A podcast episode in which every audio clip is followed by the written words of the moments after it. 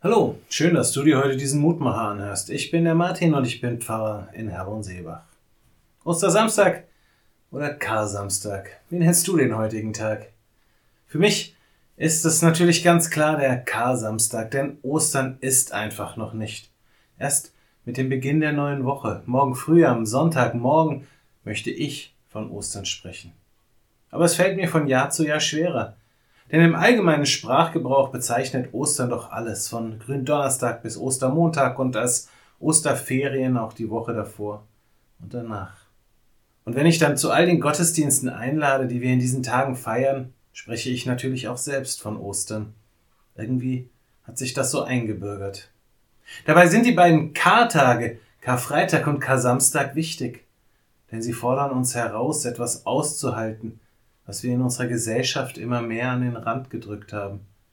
Die Stille, das Leid, den Tod. Natürlich spielen all diese Dinge an genügend Stellen in unserem Leben eine Rolle.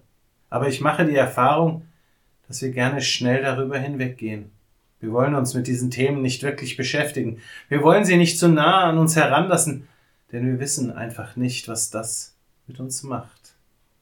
Wie geht es da nicht viel anders als anderen? Und die heutige Losung lässt erahnen, dass Menschen schon immer lieber auf das Leben geschaut haben als auf den Tod. In Psalm 80, Vers 19 hören wir die Bitte des Psalmbeters. Lass uns leben, so wollen wir deinen Namen anrufen.